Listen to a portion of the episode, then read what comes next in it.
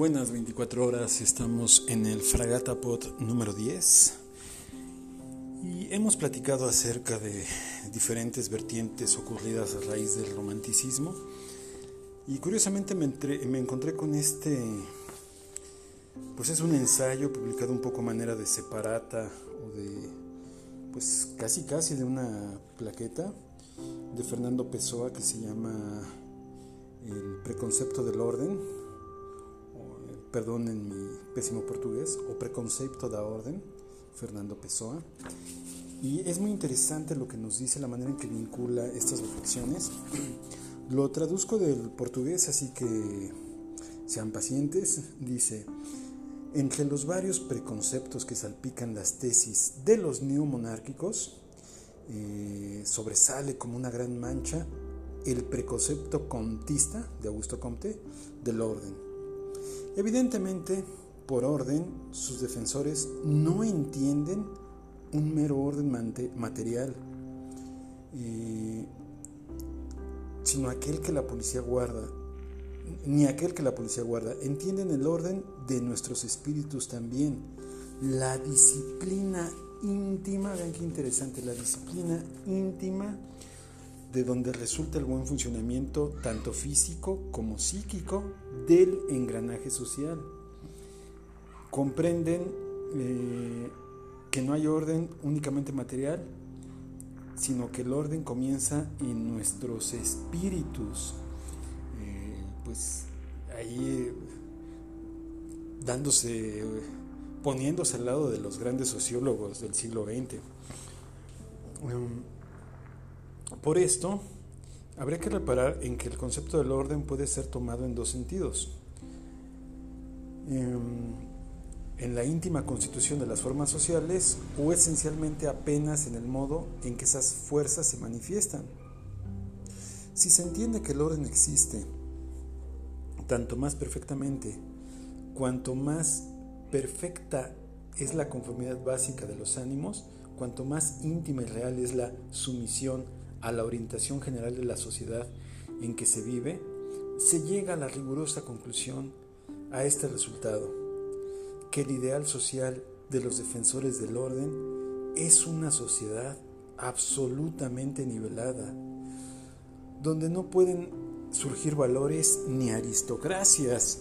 Eh, es bien interesante porque parte del sueño, ahí se unen realismo y romanticismo, parte del sueño de las revueltas las llamadas revoluciones burguesas, pues es la instalación de la democracia, la generalización de la democracia y con ello, pues claro, la muerte de las aristocracias.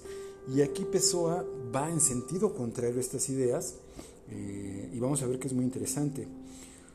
Porque esos valores y aristocracias eh, no tratan de ir en el sentido de la orientación general de esa sociedad. Eh, quizá actúan en sentido contrario y se puede caer en la anarquía, en la disolución. Bueno, me salto algunas partes que les digo mi portugués no da para, para tanto, pero creo que podemos captar la idea más o menos general. Um, la hipótesis solo es admisible si esta aristocracia eh, fuera de extranjeros, dice más, no es, por cierto, una orden impuesta por extranjeros que, los nacionalistas quieren defender. Si por otra parte sus valores y aristocracias eh, no dirigen una orientación general, tenemos este absurdo. Individualidades superiores y por tanto acentuadas que solo piensan en subordinar ese apagar y apagarse. Es decir, es bien interesante esta parte porque lo que nos está diciendo es que la democracia justamente eh, uno de los valores es el individualismo, la defensa del individuo. Una de las críticas que se hizo a lo que se conoció como socialismo real es la desaparición del individuo. Y lo que dice aquí es que se llega a un absurdo, porque este individuo que generaliza, al mismo tiempo, de alguna manera pretende convertirse en una suerte de pequeña aristocracia. Dice, los dirigentes con la mentalidad típica de los mandados y de los dirigidos. A este repugnante igualitarismo nos arrastra el concepto del orden en la primera de sus formas posibles. Eh, mas no es esa, por ventura, el orden que los neomonárquicos cantan. En el segundo de los sentidos apuntados que toman la palabra, el orden existiría, por tanto, no como una uniformación servil de las orientaciones sociales, sino como una preocupación en que las manifestaciones sean eh, ordinarias. Esto es, cada partido político debe incluir tácita o expresamente la preocupación del orden en su programa. Muy, interesante, ¿no? Dice, ¿medirán bien los neomonárquicos sus consecuencias sociales terribles que resultan de tal orientación? Repárese en lo que podríamos caer. Un partido político cualquiera eh, tendría una preocupación de las teorías políticas que hacen tal preocupación del orden. Tener, eh, de tener tales preocupaciones con igual intensidad porque está pronto a sacrificar el orden en la realización de sus teorías políticas. No tiene realmente una preocupación del orden, es decir, todo se subordina a su orientación, a su programa, y está pronto a sacrificar el orden a sus teorías políticas. No es propiamente un partido político, porque teniendo tales teorías, tiene eh, por esencias a la patria o a la humanidad y no va a sacrificar a la patria o a la humanidad al orden que en cualquier hipótesis solo puede tener valor secundariamente a la humanidad o a la patria. Es decir, si el principio es el orden, será superior a la humanidad o la patria. Si el principio es la humanidad o la patria, el orden debe estar subordinado a ellas. Nos resalta aquí peso una paradoja. Mas si un partido político tiene con igual intensidad determinadas teorías y preocupaciones de orden, eh, es porque tiene teorías tales teorías y no otras, y fatalmente llevado a creer que la verdadera realización del orden solo puede ser obtenida por la verdadera realización de sus teorías, porque no es de suponer que un partido que se preocupe con el orden juzgue sus principios partidarios estando en desacuerdo con esa teoría. Es decir, sería una contradicción. Si el partido se supone que se dirige por ciertas teorías, tiene que mantenerse de principio a fin de un punto al otro en ellas. De otra manera, mm, realmente no se sustentaban esas teorías o es simplemente, diríamos acá en México, eh, puro choro. Dice, el orden de las sociedades es lo que la salud del individuo. No es una cosa, es un estado. Resulta del buen funcionamiento del organismo, mas no es ese buen funcionamiento. El hombre normal solo piensa en la salud cuando está doliente del mismo modo, una sociedad normal solo piensa en el orden cuando, ella, eh, cuando en ella aparece el desorden. El hombre normal, cuando tiene dolor, procura no simplemente sentirse otra vez saludable, sino atacar la dolencia, eh, alejarse de ella. Y de ese alejamiento resulta la salud. De nada nos sirve sentirnos saludables si esa sensación no proviene de un alejamiento definitivo de la dolencia sería lo de los medicamentos placebo, ¿no? Que por un momento te sientes bien, pero como en realidad el mal sigue ahí, pues no se ha alejado la dolencia. Más apenas de la intermitencia entre una anestesia, por ejemplo, volvería el dolor.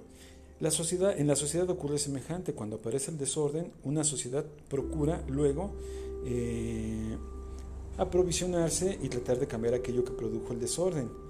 La exclusiva preocupación del orden es un eh, es como una especie de forma social.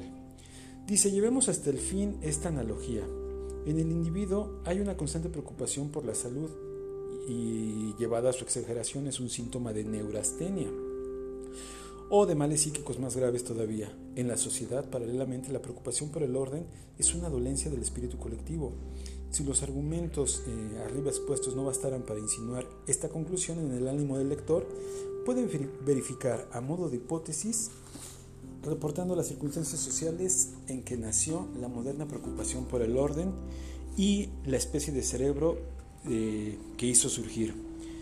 Aparece en un periodo perturbado en la vida normal de la política francesa, en plena vigencia de una dolencia, vean aquí es a donde quería llegar, de una dolencia llamada romanticismo y caracterizada por una idea romántica.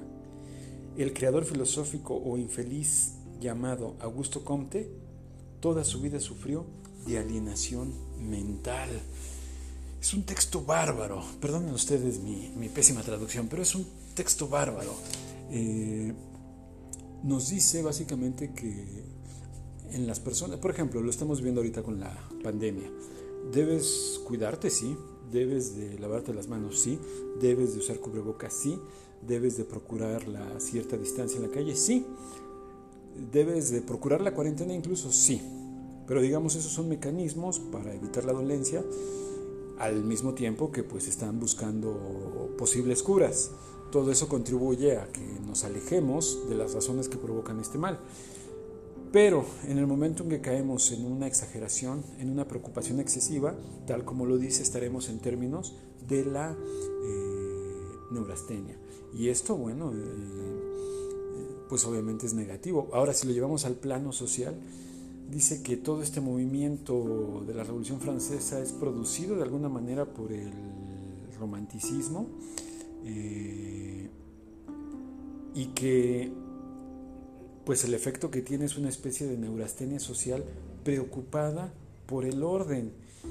Eh, algo hay de cierto, esto de alguna manera aquí Pessoa está vislumbrando lo que van a hacer las dictaduras. Las dictaduras justamente eh, pues triunfaron, tuvieron éxito porque prometían eh, instaurar orden. Hoy, en pleno tercer milenio, en el siglo XXI, vivimos algo parecido. ¿Esto significa que el romanticismo es una mera enfermedad? No, pero creo que juega muy bien aquí Pessoa en este ensayo al, unir una reflexión pues de corte muy realista, o sea, intenta hacer una especie de análisis psicológico, eh, dando también una perspectiva, si se quiere decir así, paradójicamente romántica, libertaria del ser humano, ese ser humano requiere orden, pero que no debe de ser constreñido por ese orden, que no debe de ser apagado, eh, difuminado, aplastado por ese orden. Y creo que ahí es muy interesante pensar en que cuando seguimos pensando en líderes eh, mesiánicos que van a venir a salvarnos eh, de los males del mundo, estamos siendo justamente románticos. Y es de lo que nos advierte aquí el gran Fernando Pessoa. Eh, muchas gracias, un saludo a Mari, una de nuestras tripulantes en el Fragata Pod. Abrazos.